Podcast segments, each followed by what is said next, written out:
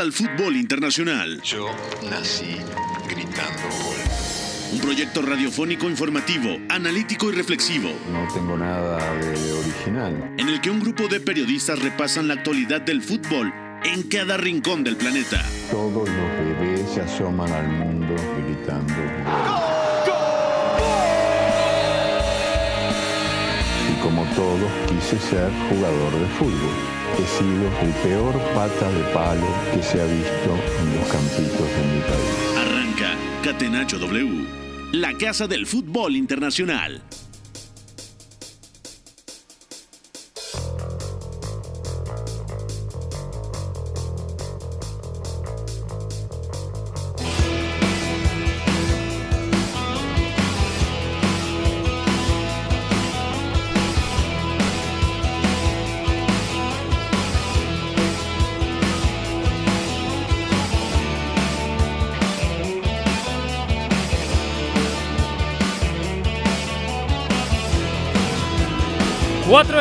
Con un minuto. Bienvenidos a Catenacho W a través de W Deportes. Pónganse cómodos para repasar lo mejor del fútbol alrededor del planeta. En España ganó el Barcelona en campo del Villarreal y además sonríen todos los aficionados blaugranas por la derrota del Atlético de Madrid en San Mamés y el empate sin goles entre el Real Madrid y el Real Betis Balompié. Además, también ganó el Sevilla. En la Serie A italiana, el día de hoy cayó el Milán 3 a 0 en el Olímpico de Roma contra la Lazio, gran partido de Joaquín Correa, lo que son las cosas, el Milán de pelear por el Scudetto 25 jornadas a estar a día de hoy fuera de puestos de Champions. Increíble, ya lo repasaremos. Situación delicada para el conjunto rosonero. Y en la Bundesliga, victoria clave por parte del Borussia Dortmund en campo del Wolfsburg y además eh, se acorta la brecha porque también perdió el Eintracht de Frankfurt contra el Bayer Leverkusen en el Bayer Arena. Y ya viene también el señor Andrés Sonrubia para darnos la crónica del vibrante partido entre el Olympique Lyon y el Lille, que sigue líder, que remontó increíble lo del equipo de Christophe Galtier. Mucho que platicar, vamos a arrancar con la Premier League. Ya viene el señor Beto González, gracias a Fo. En, en la producción de este espacio, también a George en los controles y a toda la gente que nos acompaña aquí a través del 730 de AM. Arrancamos Catenacho W. La encuesta del día. Non potevo farlo venire dagli Stati Uniti senza farlo giocare. Catenacho W. Beto González, muy buenas, ¿cómo estás amigo? ¿Todo bien? Todo bien, Pepe, gracias. Abrazo para ti, para todos los que están escuchando. Eh, hay cosas muy interesantes del fin de semana, copas, ligas, y está moviéndose el, el fútbol, ¿eh? Ya estamos empezando a verle la primera parte de la cara al verano. Y ojo, porque hablamos de clubes ingleses, hablamos del Bayern, hablamos de distintas cositas. Que ojo, ¿eh? La verdad es que vamos a pasarlo bien. De acuerdo. Vamos a la encuesta del día. Preguntamos, como todos los lunes, quién fue la figura del fin de semana. Antoine Griezmann, Chris Wood, Burak Yilmaz o Ruslan Malinovsky. ¿Con quién te vas a quedar? ¿Con el futbolista del Barcelona? ¿Con el futbolista del Lille? ¿Con el, con el ucraniano de Atalanta? ¿Cuál es el que más te gustó el día de hoy? Me quedo con el turco. Yo no, no suelo hablar de liga francesa, no es una liga que siga demasiado, de vez en cuando sí me, me engancho y demás, pero la historia de Burak Yilmaz es, es tremenda, ¿no? 35 años llegando a un Lille que se queda sin Luis Campos, quien era el director deportivo, y además no, no solo es que llega y abandona lo que, lo que para él siempre fue Turquía, que además de ser su casa, pues era el patio de su casa, ¿no? Como liga, sino que llega al posiblemente el, el candidato más más firme para competir con el Paris Saint Germain. Y no solo es que esté compitiendo, sino que ahora mismo sería campeón de Francia. Entonces es una cosa tremenda, ¿no? 24 goles, eh, 24 partidos, perdón, 12 goles, 5 asistencias solo en liga y además lo de ayer, ¿no? Participación directa en los tres goles contra el León, que además vuelve a poner líder al equipo de Y Galtier qué golazos, ¿eh? y golazos además eh, y sobre todo esto el, el de falta y el tercero que es suyo la asistencia del segundo y sobre todo lo que son las cosas de venir perdiéndolo 2-0 en, en Lyon a ganarlo 2-3 no y a ponerse un punto por encima del Paris Saint Germain es una historia fabulosa la de Burak Yilmaz ¿eh? de verdad es posiblemente el veterano de la temporada El otro futbolista que mencionábamos era Chris Wood en la victoria 4-0 del Burnley contra el Wolverhampton. Marcó hat-trick, los primeros tres goles del equipo del Burnley y ya llega a la cifra de 10 anotaciones. Derrota dura del Wolverhampton. Y el neozelandés, bueno, ahí está uno de los atacantes, yo creo que más regulares a últimas fechas en la Premier League, porque hay un dato que me parece tremendo. Cuando, cuando vi que estaba Chris Wood en la encuesta del día, dije, bueno, vamos a analizar y vamos a revisar las estadísticas del neozelandés en las últimas temporadas. Bueno, por cuarta temporada consecutiva supera la barrera de los 10 goles. Muchos me dirán, bueno, pero jugadores del United, del City, del Chelsea, incluso del Arsenal, del Liverpool, normalmente superan esa barrera. Pero claro, no es lo mismo hacerlo en el Big Six que hacerlo en el Burnley. Entonces, increíble lo de Chris Wood. Yo por eso me voy a quedar con él, porque me parece que es uno de los delanteros fetiche actualmente en la Premier League. 29 años, 1,92 de estatura y eh, para mí es la figura del fin de semana, nada más porque sí, pero sé lo que representa lo de Burak Yilmaz, sé lo que representa el doblete de Antoine Griezmann, clave en la victoria del Barcelona en el Estadio de la Cerámica contra el Villarreal y también la gran actuación de Ruslan Malinovsky, que ya es una realidad, ya ya lleva tiempo cargándose al equipo, que tiene una muy buena relación con los colombianos, con Duban Zapata, con Luis Muriel, es un jugadorazo Ruslan Malinovsky, así que cualquiera que elijan dentro de los cuatro futbolistas, de los cuatro candidatos. Está variadito, ¿eh? Sí, a la figura del fin de semana podrían estar tanto Griezmann, Good, Gilmas o Malinovsky. Vamos ahora con algunas noticias. Es lunes, están en Catenacho W. Fútbol lo más fácil que hay. Messi se perfila. Lo de azul y blanco. Se la pasa a lo de azul y blanco. Busca el quiebro. Y la meten en el arco Rompe a su marcador de cara derecha. Le pega a Messi. de la persona que arquero que no comió con nosotros ni tomó el té nada. ¿Tienes problemas? Llama Leo. Gol, gol, gol, gol, gol. Catenacho W, la casa del fútbol internacional. Más fácil posible. Pues vaya noticia en Alemania porque apunta Kicker y también Bild, dos de los diarios entre comillas más fiables, reportan que Julian Nagelsmann, actual entrenador del RB Leipzig, tendría términos acordados a nivel personal con el Bayern Múnich para eh, reemplazar a Hans-Dieter Flick la próxima temporada. ¿Cuál es el tema? El RB Leipzig pediría al Bayern hasta 30 millones de euros por el traspaso del entrenador, es decir, como una especie de cláusula de rescisión de te vas a llevar a mi entrenador, perfecto, pues paga una lana y así te llevas a Julian Nagelsmann. Qué duro, ¿no? Para el Leipzig. Está construyendo un proyecto, un proyecto que busca derrocar de la cima de la Bundesliga al equipo bávaro, pues, y, y ahora resulta pues que el equipo bávaro se terminará llevando a Julian Nagelsmann que ha tenido pues claramente un proceso evolutivo tremendo. Primero nos gustaba muchísimo con el Hoffenheim, con el Leipzig ha hecho un muy buen trabajo y ahora yo creo que para seguir eh, ese ascenso, pues lo, lo siguiente en la temporada, eh, o mejor dicho en la carrera de Nagelsmann, es ir al, al gigante bávaro, ¿no?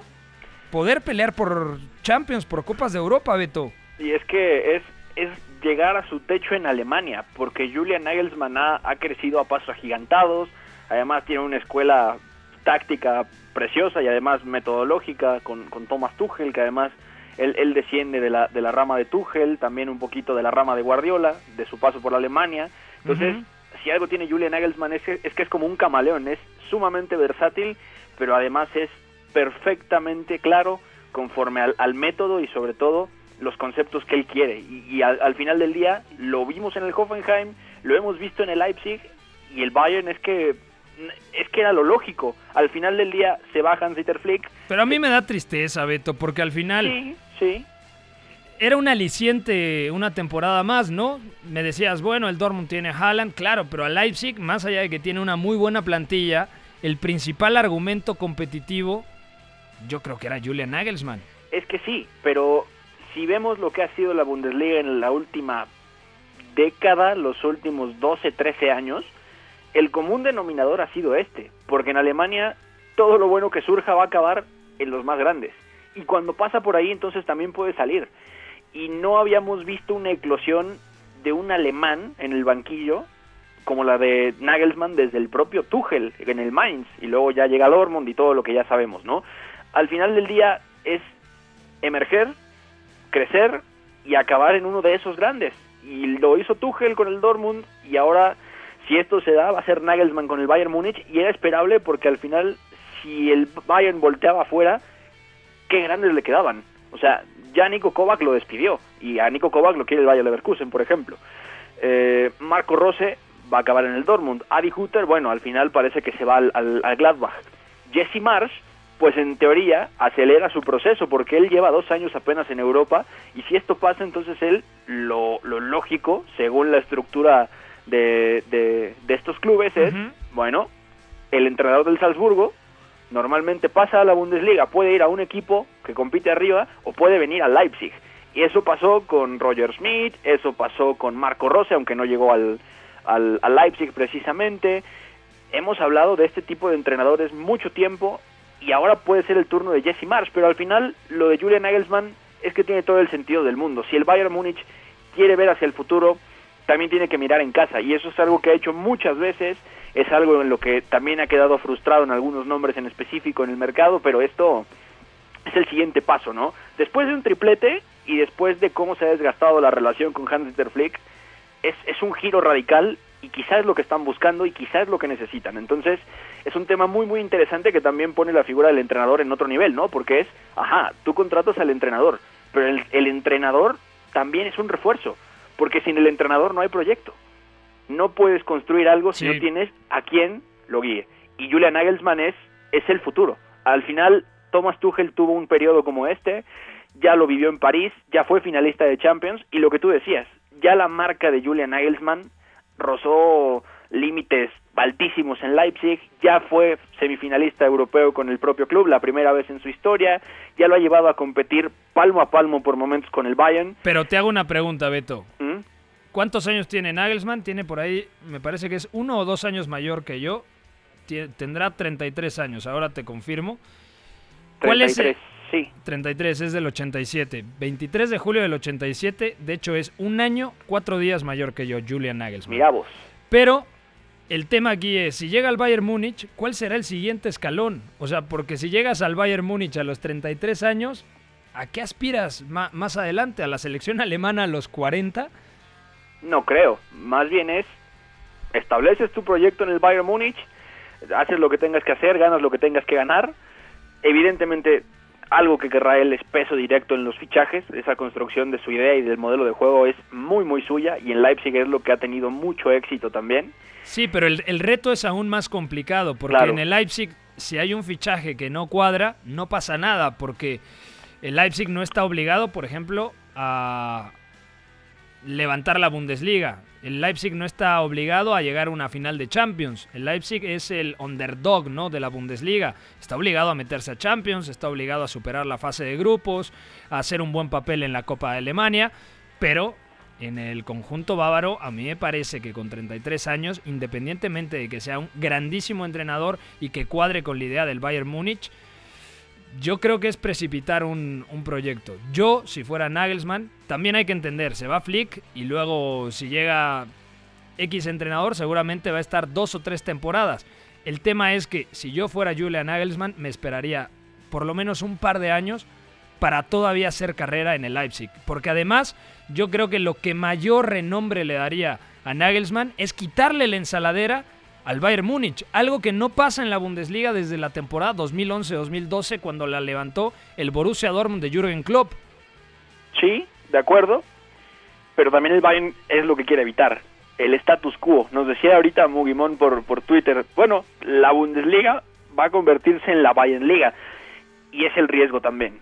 Pero el club hegemónico, porque es un club hegemónico el Bayern Múnich, va a adelantarse justamente a eso. Lo que quiere evitar es precisamente que un underdog, que además tiene una historia muy corta a comparación de- del equipo del equipo bávaro, es que lo, lo asalten ahí y que le quiten justamente esa posición de privilegio, ¿no? Y el tema es, también quieren dar una renovación y quieren dar un poquito el salto ya germánico, ¿no? Porque Hans-Dieter Flick fue como volver un poquito a, a, a lo Jupp Heynckes, fue un poquito colgar ciertas cositas que dejaron sembradas por ahí Ancelotti, Guardiola, pero al final del día era un equipo del corte del Bayern de, de, de Jupp Heynckes. Y lo que quizá está buscando el Bayern es, vamos a darle aire fresco a, esta- a esto, ¿no? Porque Julian Nagelsmann tiene otras raíces, tiene otra escuela, ve el fútbol de una manera diferente, aunque tenga similitudes. Entonces, yo se que parece por más ahí, pero sí Nagelsmann, estoy de acuerdo. sí estoy de acuerdo. se parece más a Tuchel que a Flick, por ejemplo. Claro. Entonces... Y, y a eso es a lo que iba. Yo estoy de acuerdo con que estás quemando un, un proyecto súper tentador al medio plazo, a dos años. Estoy completamente de acuerdo. Pero si lo hacen ahora, Julian Nagelsmann tiene la posibilidad de confirmarse también como un absoluto boom del fútbol mundial siendo tan joven. Si preguntas a qué aspira es, cumples tu proceso en el Bayern Múnich y es que si eso sale bien, que puede salir muy bien, teniendo el respaldo de todos, eh, es que puede llegar a donde quieras. De verdad es que la puerta para, para Julian Nagelsmann haciendo un buen trabajo en el Bayern está abierta en todos lados. De acuerdo. Vamos a cambiar de noticia. Bueno, la Premier League anunció a Thierry Henry y Alan Shearer, ese mítico futbolista del Newcastle, como los dos primeros integrantes de la generación inaugural del Salón de la Fama. Así que aplausos para ambos, Thierry Henry y Alan Shearer, dos grandes Tremendo. delanteros, dos grandes futbolistas, que más allá de marcar goles, generaban goles, eran unos monstruos. Sobre todo, yo recuerdo mucho más a Alan Shearer en el Newcastle, pero antes en el Blackburn Rovers también dejó su, su legado, ¿no? Sí, sí. Y- En, la, ¿En la qué? en la temporada 94-95 justamente. Donde ganan el título. de hecho. Exactamente. Siguiente noticia antes de... Ah, Pepe, Dime. eh, rápido, porque ya hay nominados. O sea, ya, te- ya tenemos a los dos primeros nombrados, pero ya hay 25 nominados. Eh, y entre ellos hay 10 jugadores del Manchester United. Pero para no, no hacerlo tan largo, destacan Dennis Bergkamp, que además vamos a mencionarlo ahorita. Está Sol Campbell, está Eric Cantona, está Steven Gerrard, Frank Lampard, Paul Scholes. También vamos a mencionar a otro que es Patrick Vieira, está Nemanja Vidic. Beckham no está, yo creo que sí, ¿no? David, Beckham, por supuesto que sí. Incluso está Tony Adams, está Ashley Cole, está Didier Drogba. Todos los de la época gloriosa del Arsenal de Wenger entre 1998 y 2006. Exactamente, con el paso de los Invencibles de por medio, con la final de Champions incluida, la Liga, to- todo esto, ¿no? Cuando el Arsenal era realmente el Arsenal en Highbury, además, ¿no? Un carisma Ujú. diferente. Bueno, ahora sí, siguiente noticia. Daniel Eck, cofundador de Spotify, está interesado en comprar al Arsenal. ¡Aleluya!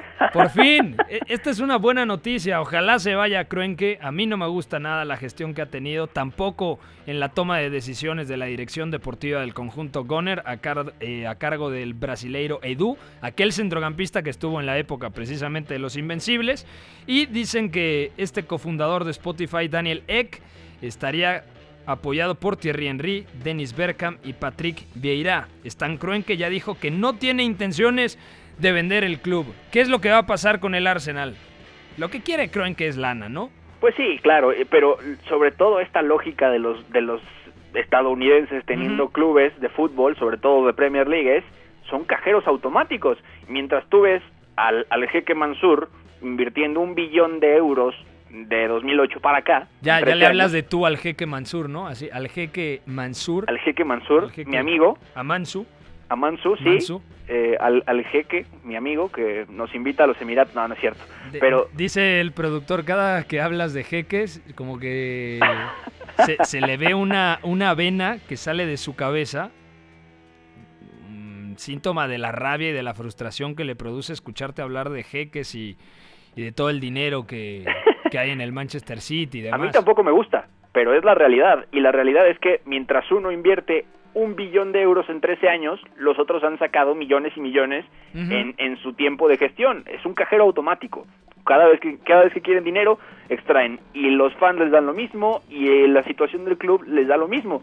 Daniel Eck, lo interesante es no solamente que es el cofundador de, de Spotify, es un empresario sueco que además es fan de niño de- del Arsenal, para quien no tenga referencia de quién es Dan Leck, que además es el- lo que ya comentábamos de- del cofundador de Spotify, tiene 38 años, es, es joven, entonces él vivió en plenitud justamente la etapa de Arsène Wenger, así que sabe exactamente de lo que habla, tiene una idea por ahí muy interesante de, de volver a esas bases, O sea, podría ser su abuelo, Kroenke, ¿no? básicamente porque creo que raya en los 75 años, si no recuerdo mal. Ahora te digo, yo creo que ya tiene, yo creo que ya tiene 80. Para la gente que recién nos sintoniza, Stan Kroenke es el empresario y magnate multimillonario, dueño de el Arsenal y otros equipos.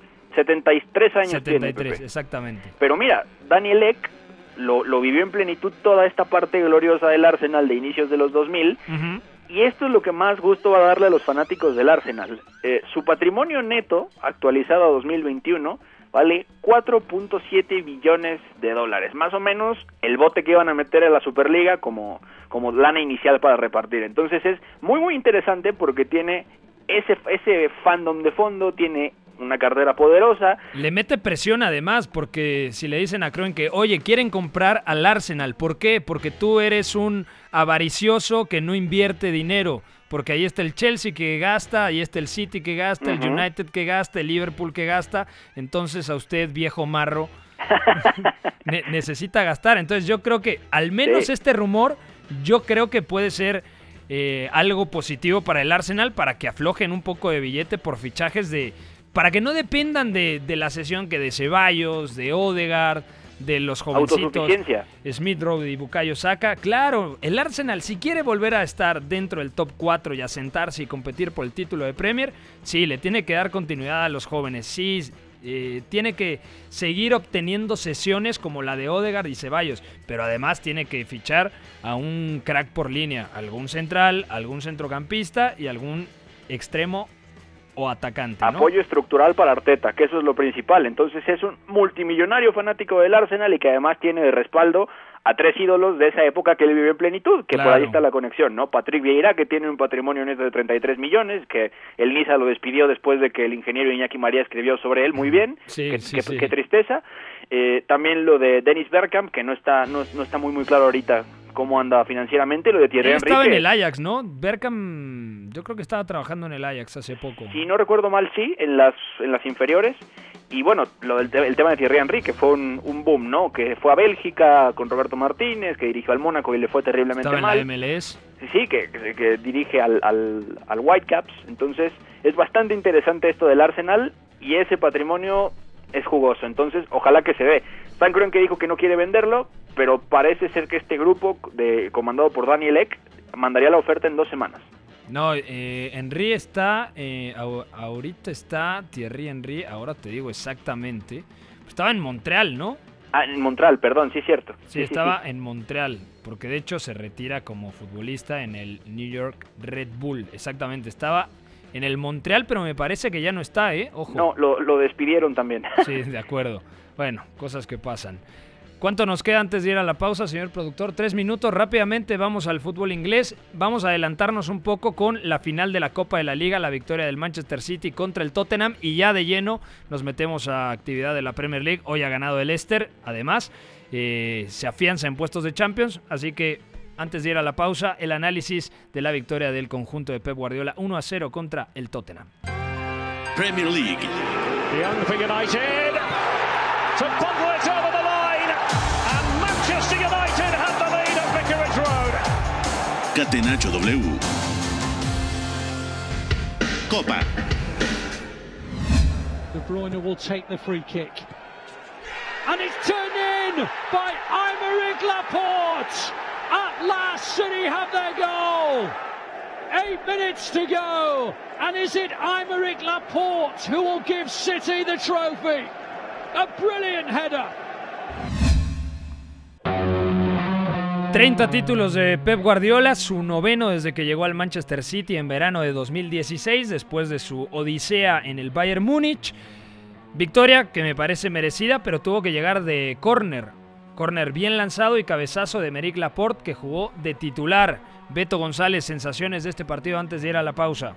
Fue un partido, me parece que, o sea, la verdad es que es uno de los mejores partidos que le he visto al Manchester City a nivel de, de conceptos tácticos. ¿Tanto Porque así? Es que no, no es brillante definiendo, le falta precisión arriba, pero es súper, súper flexible y Ryan Mason se la jugó y dijo, dejo a mis tres atacantes arriba, intento taparles por dentro y si robo los tengo descolgados para correr y contraatacar. Pero el Manchester City varió las salidas, a veces salió con tres atrás, a veces eh, la línea de cuatro bien abierta, los dos pivotes por el medio, Cancelo yendo de, de fuera hacia adentro, Por izquierda, Cancelo. por izquierda, Walker jugando un muy buen partido, alternando poquitas veces la profundidad, pero muchas más veces más abajo. Marés bien abierto, jugando bien. De Bruyne también con un muy buen partido. Ojo con algo que me parece destacado. ¿Mm? Doble pivote. Además, Sí. es decir, jugó Fernandinho, jugó Ilkay Gundogan, mucho más libre que Kevin De Bruyne. Le dieron descanso a Rodri, bueno, descanso porque entró Entre por ahí el minuto 85 por Fernandinho. Sí. Pero yo creo que de cara al futuro, a ver, Fernandinho era el ancla que además da un buen partido. Gundogan se desprendió un poco más, pero yo creo que esto nos indica que en el partido de semifinales contra el Paris Saint-Germain, Rodri va a ser inamovible y quizá para contener a Neymar Jr., Fernandinho también pueda ser de la partida inicial, Beto. Puede ser, no descartemos un tribote y sobre todo por lo que vimos con dos jugadores en específico, antes de irnos ya a la pausa. Rubén Díaz jugando muy bien a campo abierto, ganando muchos duelos, muy muy sólido y Fernandinho que 35 años Guardiola, Guardiola le confía ese medio centro cuando llega a Manchester, ya no es el mismo, no tiene esa misma explosividad, pero muchas muchas transiciones las resuelve defendiendo con pasitos hacia adelante, timing y lectura y corta, y corta, y una y otra vez. Entonces fue tremendo, ¿no? Y además legendario porque Fernandinho ya participó en seis finales de Copa de la Liga y las ha ganado todas. O sea, es una cosa brutal, brutal y Guardiola igual el récord de, de cuatro Copas de la Liga consecutivas también. De acuerdo. Vamos a ir a una pausa. Al regresar platicamos de la Premier, de la Liga Francesa, de la Liga Española. Pinchó el Real Madrid, pinchó el Atlético y el Barcelona ganó en el Estadio de la Cerámica. Mucho que platicar, no se muevan. Seguimos aquí con lo mejor del fútbol internacional en Catenacho W. Volvemos. Lo que para mí es el fútbol. Éramos todos muy amigos, nos gustaba jugar juntos, la pasábamos bien reunidos, intentábamos hacerlo lo mejor posible, atacar mucho y luego recuperarla con la ilusión de volver a atacar. Hasta el Choco Bonito supo rendirse ante una estrategia invencible. Catenacho W, la casa del fútbol internacional.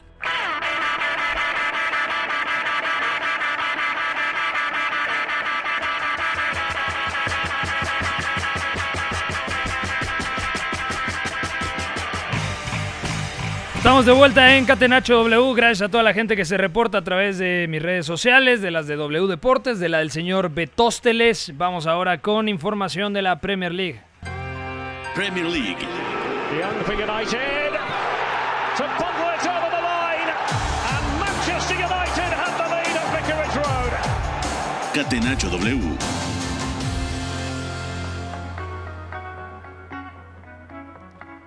Resultados destacados en esta jornada de Premier League. Caramba, lo del Arsenal, ¿eh? No merecía Tremendo. perder. Y cayó el, el viernes, ya lo platicamos. Ahora te digo exactamente. Para ti, ¿cuál fue el partido del fin de semana, Beto? Eh, yo me quedaría con el West Ham Chelsea, sobre todo porque era Timo un partido... Werner.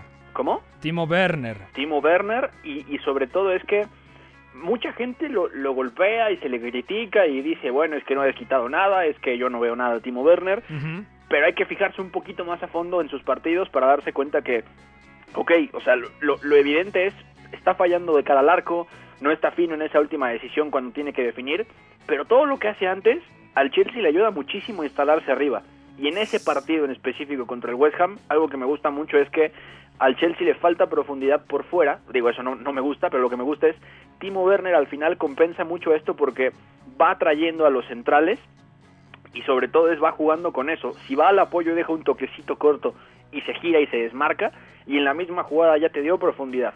Arrastró un central hacia abajo con ese apoyo y luego arrastra otro hacia atrás. Muy Javier Hernández eso, ¿no? De tirar el apoyo y luego la ruptura. Claro que el Chicharito era eh, un poquito más más rígido, quizá con menos elasticidad que No, Werner. menos ágil, obviamente. Pero Claro. la mejor versión de Chicharito, yo creo que fue en el Bayer Leverkusen, incluso por encima de la del Manchester United, en donde también tenía Sí. esa sensibilidad para dar el toquecito de apoyo y luego corría y se desmarcaba muy bien, coqueteando con la línea del fuera de juego. Entonces, yo creo que Werner globalmente es mejor futbolista que Chicharito, pero pongo esa, eh, ese paralelismo para entender, para la gente que no identifica el partido de Timo Werner contra el West Ham, porque yo comparto lo que dices, me parece que fue de lo mejor junto con Mason Mount, partidazo además de Mason Mount.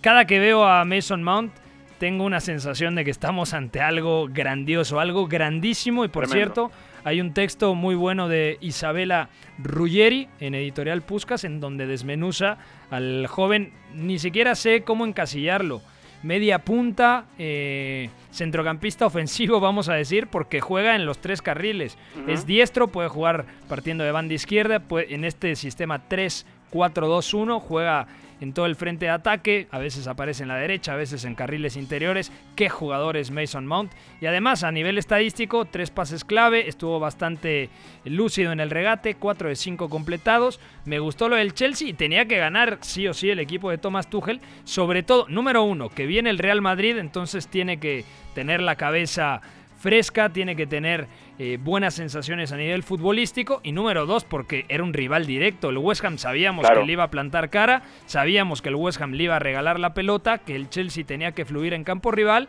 De hecho, eh, la estadística de posesión de pelota en la primera parte es 65% a favor del conjunto blue. Y luego en el segundo tiempo se nivela un poquito porque el West Ham necesitaba eh, revertir el resultado. 1 a 0 con la anotación que ya comentabas de Timo Werner al minuto 43 tras la asistencia de Ben Chilwell. Sí, sí, totalmente. Y, y además es un, es un tipo de partido donde el West Ham intenta ensuciar al Chelsea de esa manera que, que se ha logrado antes, pero además el Chelsea es no entiende que muchas veces tiene que mirar alejado para poder avanzar, que a veces era Timo Werner con la libertad de Mount, No estuvo Declan Rice. no estuvo Declan Rice, que habíamos comentado que podía ser una clave y al final no, no estuvo, y eso defensivamente merma mucho al West Ham, pero también fue un partido tremendo para medir a Jorginho, porque sus últimas seis semanas de verdad que son una locura. Muy buenas, Lo, lo, lo contactan menos en el partido contra el West Ham, justamente por esto que comento de salir más con el alejado, sea un media punta o el punta, pero la verdad es que cuando Jorginho recibe, se, se quita el acoso de un, de un rival, de, de un par en este caso que era uno de los puntas, entonces te encuentra al hombre libre, al hombre libre entre líneas, perdón, muy fácil. O sea, es girar y ya tiene una línea de pase marcada de inmediato y le encuentra constantemente. Así llega a hacerle daño al Porto, así ha jugado en Premier recientemente y lo vimos contra el West Ham. Entonces es un partido que avisa muchas cosas y que también nos dice un poquito de cómo va a defender Thomas Tuchel contra el Real Madrid, que además tenemos ese partido mañana, y es un tema muy interesante porque no está yendo a presionar, sino defiende más, más abajo, perdón, tapa por dentro, quiere buscar el robo en banda y a partir de ahí hacer daño con los carrileros. Entonces va a ser muy muy interesante y ya son tres ensayos seguidos de Tuchel, así que vamos a verlo, ¿eh? Tiene, tiene por ahí pinta de que va a ajustar cosas. De acuerdo, necesitamos darle agilidad porque todavía nos quedan tres eh, ligas importantes en Europa. El Liverpool, rápidamente repaso los resultados más destacados en Inglaterra. Liverpool 1, Newcastle 1 Le empató Joe Willock, ¿eh? y aparte al 92 me parece, ¿no? Increíble. No, al 98, porque Noven- le anulan un, gol con el bar antes. Minuto 3, 4 por ahí, antes de los 5 minutos del- de iniciar el partido, ya estaba ganando el Liverpool con anotación de Mo Salah. Y además salió con los cuatro atacantes Jürgen Klopp, es decir, eh. Sadio Mané, Salah, Diogo Jota y además Roberto Firmino en un especie de 4-2-4, porque el doble pivote era Thiago Alcántara y Vainaldum. Fabiño arrancó el partido como, como zaguero. Entonces, bueno, otro empate durísimo porque es en Anfield. Los números en Anfield son críticos, sobre todo en este segundo semestre de temporada. Dramático lo que está sufriendo el Liverpool, ya lo hemos platicado en repetidas ocasiones. Daremos eh, tiempo necesario al final de temporada para hacer un diagnóstico claro entre que ganaron la Premier y no pudieron festejar con su gente, en que no está Virgil van Dijk, entre que les ha faltado un poquito de inspiración y de pólvora a los eh, futbolistas de ataque, entre el encaje de Thiago Alcántara. Un poquito de todo. Un poquito de todo, exactamente. Entonces, bueno, el Liverpool empató 1-1 contra el Newcastle. ¿Cómo está la tabla de posiciones? Sabemos que el City es líder, tiene 77 puntos, 10 más que su más cercano perseguidor. En caso, en este caso es el Manchester United, que tiene 67. El Leicester ha ganado el día de hoy, partido fundamental, victoria clave del Leicester, porque lo perdía 1-0 contra el Crystal Palace. Tiene 62 unidades el equipo de Brendan Rodgers, 4 más que el Chelsea que se quedó, o mejor dicho, que llegó a 58. El West Ham se quedó en 55. El Liverpool tiene 54 y el Tottenham tiene 53. Todavía con un partido menos, el Everton tiene 52 unidades. Repito, faltan 5 fechas para que concluya la Premier League. Y partidazo de Igianacho, ¿eh? Ojo, ¿eh? Tremendo. Y sigue, ¿no? Sigue encendido porque las últimas semanas del atacante nigeriano han sido muy, pero muy positivas. Totalmente de acuerdo. De hecho, veía el dato. Es una cosa de 13 goles en los últimos 8 partidos que ha jugado, producidos. 13, 13 goles goles. producidos. Hoy marca además el segundo gol y, Y pone la asistencia. del primero, ¿no? A Timothy Castañe. Exactamente, sí, sí. De acuerdo. Bueno, ahí está afianzado en puestos de Champions el Leicester, el conjunto de los Foxes. Vamos ahora, mi querido George, mándame de volada con la Liga Española. La Liga. Con el balón en bandeja de plata. ¡Gol! Marca Chate Nacho W.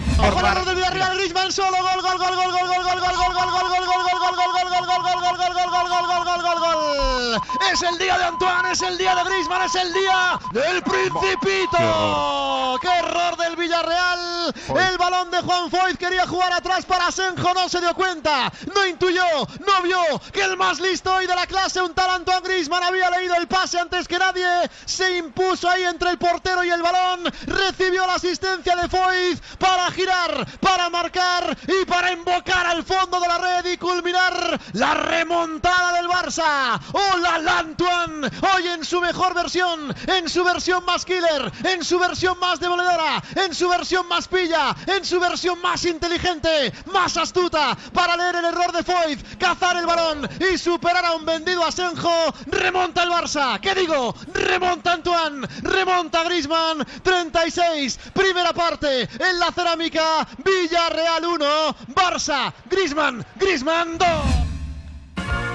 Y bueno, con esto 11 anotaciones de Antoine Griezmann en Liga Española esta temporada. El Pichichi al momento es Lionel Messi con 25 y Benzema con 21. Un poquito más abajo Gerard Moreno con 20 y Luis Suárez con 19. Pero no está nada mal. 11 goles en Liga Española para Griezmann. Creo que está bastante bien. Victoria importantísima del Fútbol Club Barcelona, Beto, porque el titular que le pondría esta jornada en la liga es que si el jueves gana su partido pendiente contra el Granada, será líder, aprovechando la derrota del Atlético de Madrid en San Mamés, primer tiempo muy flojito de los de Diego Pablo Simeone, buen partido además del Athletic Club de Bilbao, con Villalibre, con Sanset, con Capa, el lateral derecho que en la primera parte parecía mm, Cafú, o sea, impresionante de primer tiempo, se va lesionado y luego también ingresó bien Iñaki Williams para poder aprovechar los espacios que concedía el Atlético de Madrid a la espalda de la defensa. Empató de hecho el Atlético de Madrid y luego vino el 2 a 1 definitivo con un gran cabezazo de Íñigo Martínez, partidazo del exaguero de la Real Sociedad, con y sin balón, defendiendo, estuvo muy bien y además en la salida tiene mucha creatividad, eh, sabe conducir para poder eh, atraer a los rivales y luego lanzar. Muy buen partido del Athletic Club de Bilbao y lo ponía en un tuit y lo reafirmo el día de hoy en el programa, para mí el Athletic Club de Bilbao parecía que se estaba jugando la liga y está en la décima posición. Victoria importante y bueno, un dolor de cabeza para el Atlético de Madrid que, repito, si el Barcelona gana contra el equipo de Diego Martínez el jueves, será líder. Y además, aprovechando el empate sin goles del Real Madrid contra el Betis en un partido en el que en el primer tiempo el Real Madrid fue mejor, de hecho el Betis apenas tuvo un disparo que ni siquiera fue al arco, y luego cuando dejó de controlar el Real Madrid, cuando se rompió el partido, es cierto que el equipo blanco pudo marcar, pero también el Betis tuvo dos ocasiones clarísimas. Uno eh, en los pies de Guido Rodríguez, el ex, eh, ex centrocampista de Cholos de Tijuana y de América, y por otra parte una clarísima después de una muy buena jugada de Diego Laines que termina fallando Borja Iglesias, el panda increíble es entre falla de Borja Iglesias y también una virtud de Thibaut Courtois porque da dos pasos hacia adelante, reduce la, la, visión para sacar el remate, entonces Courtois de nueva cuenta decisivo, el Real Madrid dejó dos puntos y el Atlético de Madrid perdió. Además, para los que se preguntan, bueno, el Sevilla sigue con el pleno de victorias, 15 puntos de los últimos 15 eh, posibles, o sea, increíble, es el, ahora mismo el equipo en mejor estado de forma en la Liga Española y ganó eh, 2 a 1 precisamente al Granada contra quien tiene el duelo pendiente el equipo de Ronald Kuman. Tremendo, ¿no? Y además es una jornada un poquito como la, la que tuvimos este fin de semana en Italia desde el punto de vista de alguien podía dejar puntos y resultó Sí. que prácticamente todos acabaron cayendo y es una cosa increíble porque además el Athletic salió a jugarse todo como si fuera a ser campeón, hace un muy buen partido y además el Atlético sufre de esta jugada que hemos hablado hasta el cansancio en este semestre de, de temporada, que es te rompen en profundidad, activan el desmarque, llegan a línea de fondo, pase atrás, gol. Así cae el 1-0. O sea, es una cosa sistemática, es algo contra lo que el Atlético no ha podido tener respuesta y se marcó mucho, ¿no? Y es una pena porque la verdad es que el partido del Atlético no estaba siendo del todo malo. De hecho, tenía bastantes cosas interesantes. Correa estaba dejando muy buenos giros, además. Carrasco también estaba dejando un buen partido, pero no alcanzó, ¿no? Y, y del lado del Barcelona. Héctor Herrera bien, ¿eh? Yo creo que dentro de todo el mexicano Héctor Herrera no hizo un mal partido. No, de acuerdo, de acuerdo. Pero al Atlético de Madrid la circulación de pelota un poco lenta. Eh, Tomás Lemar entró muy mal en la segunda parte. Luis Suárez sufrió porque prácticamente no tuvo contacto con la pelota. Joao Félix estaba mucho más participativo, pero repito, el Atlético de Madrid ahora mismo no, no tiene un plan convincente a qué eh, agarrarse. Es cierto que le ganó al Huesca, le ganó al Eibar, pero son dos rivales que tampoco en el Wanda Metropolitano te podían eh, robar puntos. Ahora que... que... tenía que sacar la victoria en San Mamés, pues viene este descalabro. Y yo creo que adiós liga, ¿eh? porque Mm, hay que recordar, fecha 35, el Atlético de Madrid visita el Camp Nou. Sí, totalmente de acuerdo. Y, justamente iba a esto. Una diferencia muy, muy notoria entre lo que fue el partido del Barcelona y del Atlético, por poner lo que era el duelo más directo, entendiendo que el Barça todavía tiene ese partido pendiente contra el Granada y que justamente yendo a una plaza tan difícil como es Villarreal, el Barça sí muestra algo que el Atlético no ha terminado de mostrar que tampoco fue tan real o tan fiel en estos últimos dos partidos previos donde había sacado 7-0 en el, en, el, en el global, ¿no? Que se había llevado 7 goles. O sea, es un tema de terminar de definir una idea y saber en qué momento competir a través de ella. Y con esto también hablo del rol de Frankie de Jong. Al final del día... Partidazo de de Jong. Es todocampista. Lo hemos visto de libero, de interior derecho, interior que rompe, interior que carga el área, interior de posesión, medio centro. O sea, el, mapa de calor general de la temporada va a ser una absoluta pasada. Y, viéndolo separado lo es todavía más pero es esto, es una idea que tiene recursos puntuales para moverse de determinada manera. Y el Atlético en Bilbao lo que sufrió fue volver a quedarse en medio de una cosa y otra. Y cuando Simeone intentó ajustarlo con los cambios, entonces el Athletic aventó lo que tenía de gasolina y resolvió el partido. Y lo hizo muy bien, fue una cachetada inmediata. Y eso le ha costado muy duro y el Barcelona tiene la, liga de cara ahora mismo. Y el Madrid pues también la echó a perder en, en, Sevilla, ¿no? Entendiendo que también tiene la semifinal de Champions. Es el único que tiene ese desgaste. De acuerdo, pues el Real Madrid está pensando mucho más y aparte así está dosificando la plantilla Zinedine Zidane. Sí. Eh, para que Cross llegue al 100% contra el Chelsea, el otro día contra Getafe Benzema no fue de la partida inicial. O sea, yo creo que sabe perfectamente el técnico francés que tiene... El objetivo número uno es la Champions y aparte está a tres partidos de volver a levantar la orejona, así que si le dicen la liga donde tienes que dosificar un poquito para luego enfocarte al 100% en Champions, yo lo veo completamente lógico, aunque este Real Madrid tendría que buscar los dos frentes, no lo olvidemos. Hasta aquí dejamos el tema de la Liga Española. Por último, hoy la Real Sociedad ha ganado 1 a 0 en el derby vasco a Leibar, anotación del atacante sueco Alexander Isak, y con esto la Real Sociedad se queda con 53 unidades. Quinta en la clasificación, el equipo de Imanol Alguacil. El Real Betis Balompié se quedó con 50 puntos después del empate en el Alfredo Di Stéfano y el Villarreal tiene 49 unidades. Hasta aquí la Liga Española. Vamos a viajar a Alemania. ¿Qué pasa con la Bundesliga?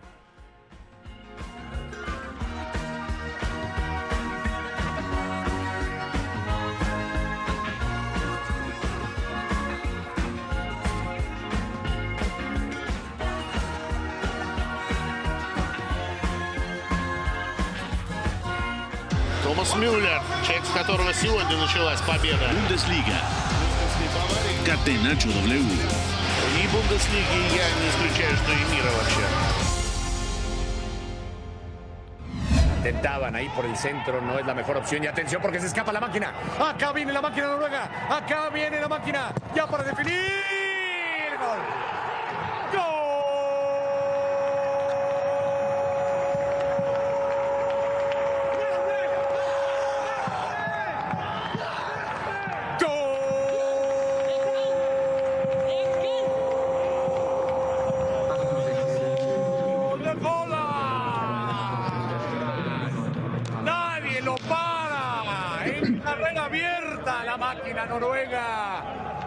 Pelota filtrada, no, pues cómo lo iba a detener eh, Arnold, imposible. Y la definición es exquisita. 2 a 0. Erling Braut Haaland llegó a 25 anotaciones en Bundesliga. Es una locura, igualó en la segunda posición en eh, en el título de goleo alemán, Andrés Silva, el portugués del Eintracht Frankfurt, Lewandowski, que sigue lesionado, se quedó con 36 anotaciones y victoria clave del Borussia Dortmund porque se acerca tanto al Frankfurt como al Wolfsburg. El Borussia Dortmund tiene 55 puntos, el Frankfurt que perdió contra el Bayer Leverkusen tiene 56 y el Wolfsburg tiene 57.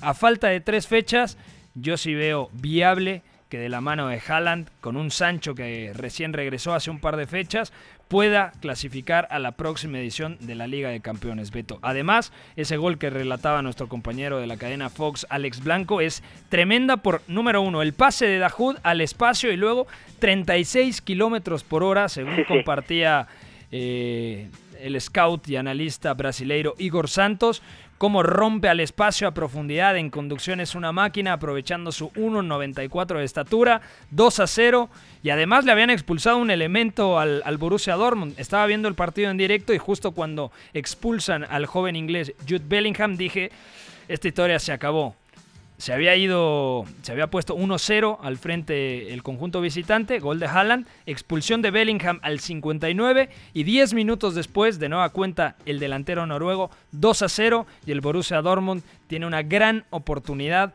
de entrar a la próxima edición de la Liga de Campeones gracias a esta victoria en campo del Wolfsburg. ¿Qué le falta al Borussia Dortmund? Visita, eh, perdón, recibe al Holstein Kiel por la Pocal es decir, por la Copa de Alemania. Recibe al Leipzig, partido clave. El Leipzig ya no se juega nada, será segundo, el Bayern es campeón. El Mainz eh, luego recibe al Borussia Dortmund. Y luego el Borussia Dortmund, última fecha, recibe al Bayern Leverkusen. Qué cierre de temporada. Tremendo. Y lo del dato de Holland lo daba también la Bundesliga cuando, cuando se da el gol. 36 kilómetros por hora y lo hace justamente Holland después de un robo de Daud en un pase tenso que intentaba poner Maximilian Arnold, quien a su vez intenta parar a Erling Braut Holland en la transición. es una absoluta locura y también es que el Wolfsburg se quedó corto intentando abrir la lata. Entonces extrañaron algunos elementos. Sí, eh, no estuvo Renato Steffen. Eh, también es que le cuesta trabajo abrir con ese plan de partido donde se queda con, con, con laterales muy muy abiertos y el Dortmund se sintió muy cómodo y con uno menos dijo perfecto. Entonces aún estamos, un robo, un error, y lo descontó Holland. Fue tremendo. Y además se junta con una cuestión, que al final del día termina perdiendo el, el Frankfurt, y luego también es un tema de, bueno, el Bayern no puede ser campeón porque pierde en Mainz. Bueno, pero, va a ser campeón, o sea, perdió, pero es anecdótico. La temporada del Bayern... Es más, yo te diría que el Bayern a día de hoy está en pretemporada. Va a ganar la Bundesliga, se quedó fuera en cuartos en Champions, se quedó fuera en la Pocal, sorpresivamente. Mm, se va a ir Hans-Dieter Flick. ¿Qué le pedimos al conjunto bávaro? Que ya empiece la, pretemporada. Es piloto automático ya. Ya no hay, no hay nada más que hacer y son tres partidos de despedida. De chao Hans-Dieter Flick, chao Alaba, que parece que tiene todo acordado con el Real Madrid ahora sí. Chao Jerome Boateng, que no sabe qué va a pasar, pero es un cierre de ciclo muy, muy adelantado pero lo bueno es, gana el Leipzig y entonces gana el Dortmund y entonces se le complica también el asunto al, Frankfurt, ¿no? Va a ser muy, muy interesante. De acuerdo, vamos rápidamente con el calcio, el campeonato italiano. Platicamos de la derrota 3 a 0 del Milan en el Olímpico contra la Lazio. Serie A. Milinkovic, dentro a cercare immobile. Gol destro, battuto Bizzarri, la ribalta la Lazio. Catenaccio W. In vantaggio. Ojo con esta. Aquí está Correa, Correa, Correa, Correa. Gol. Gol, gol, gol, gol.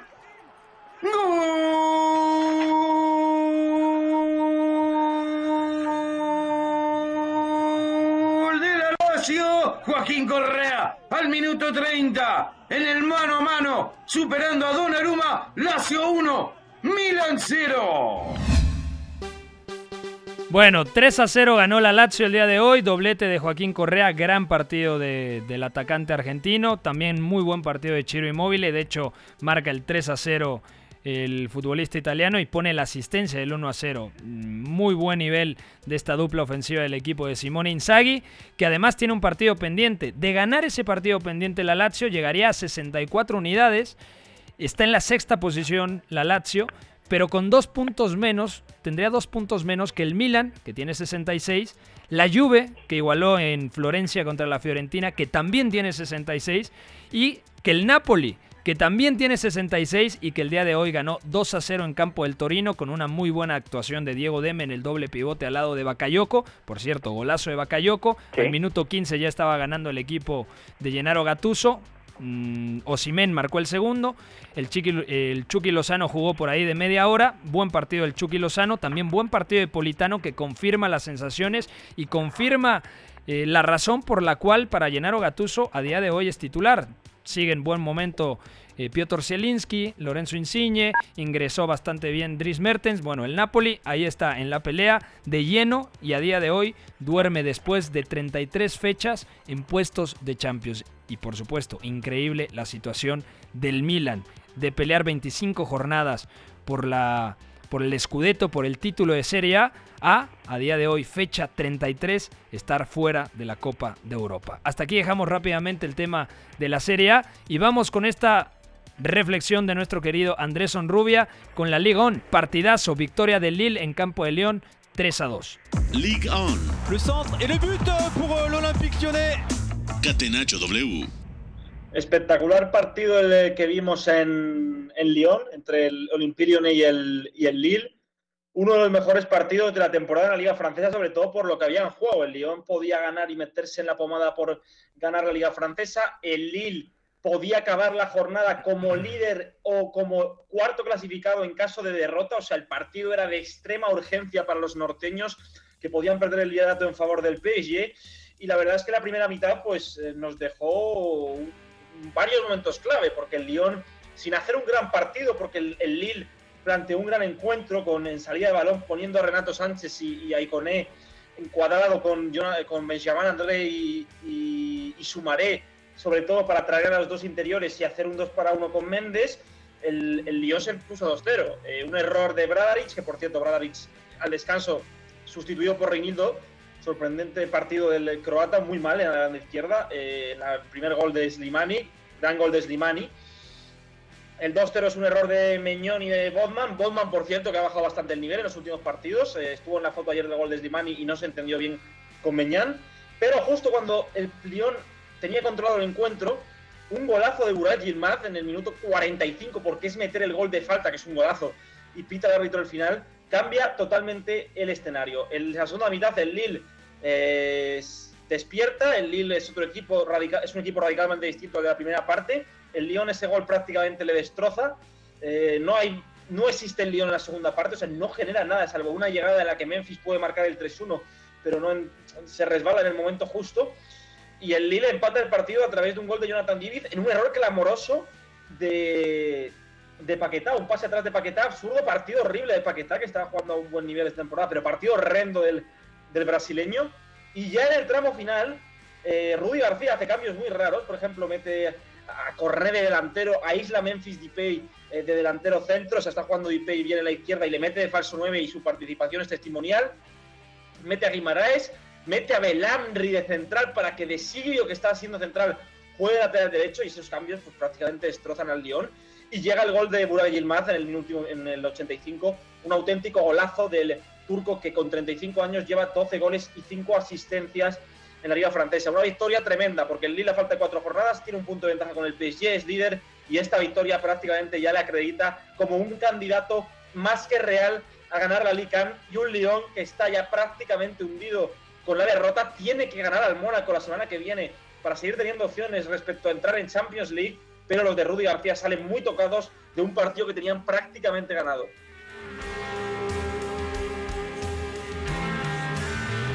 Muchas gracias a mi querido Andrés Onrubia. Gracias, Beto. Fuerte abrazo. Fuerte abrazo, Pepe. Gracias a todos. Y mañana, el miércoles, jueves, Europa. Acabamos la temporada casi en Europa. De acuerdo. Martes y miércoles de Champions aquí a través de la frecuencia de la UEFA Champions League. Nos escuchamos mañana en punto de las 4 de la tarde. Bye bye.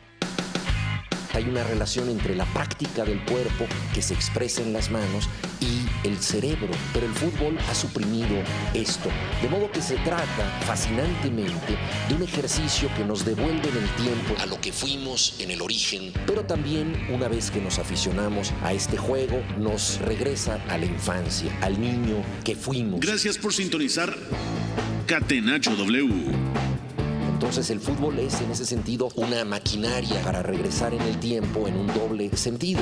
Por W Deportes, la frecuencia del fútbol internacional.